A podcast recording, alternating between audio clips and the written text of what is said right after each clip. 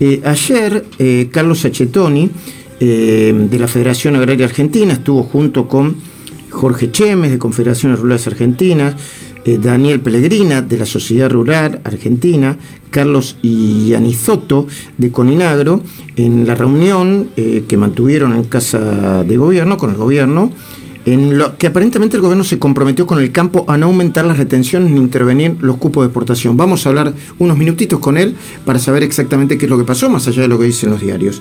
Eh, Carlos Achetoni, muy buenos días, de Luis Majul, de esta mañana lo está saludando. ¿Cómo va?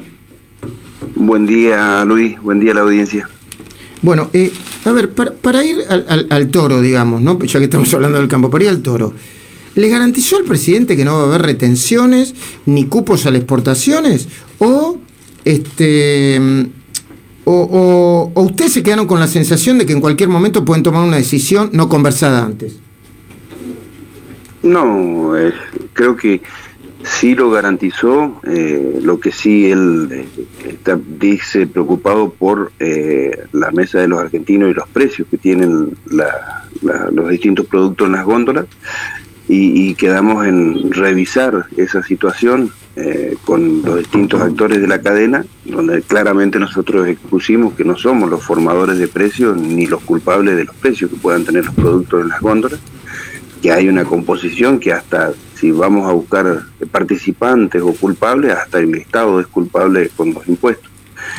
Eh, pero que claramente mm, no nosotros no somos el factor de, decisión eh, que realmente pueda eh, solucionar el problema.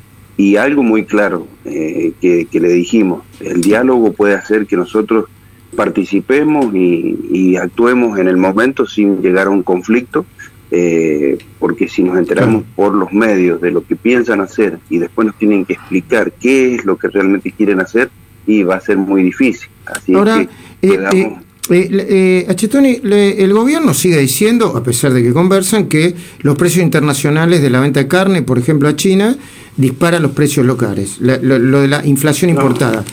ustedes dicen que no, pero en algún momento el punto de acuerdo tiene que... a ver, yo, yo se lo planteo al revés. ¿Por qué suben los precios vinculados con la producción del campo en la República Argentina?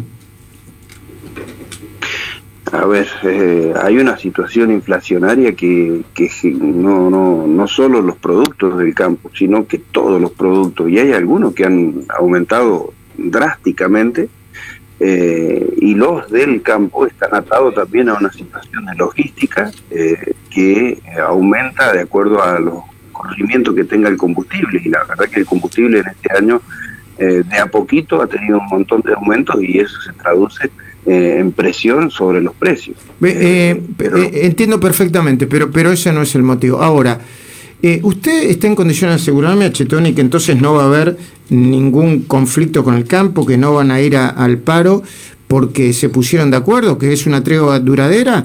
¿O si se pone la cosa complicada, puede volver la reacción o, o el tole-tole, como decimos acá? Por el momento no, eh, cuando revisemos las situaciones y, veamos cuáles son las determinaciones, eh, nadie puede garantizar nada, pero por el momento no. Achetoni. si hay algún cambio de, opiniones o de decisiones, obviamente que lo analizaremos. Agradecido como siempre por estos minutos, ¿eh?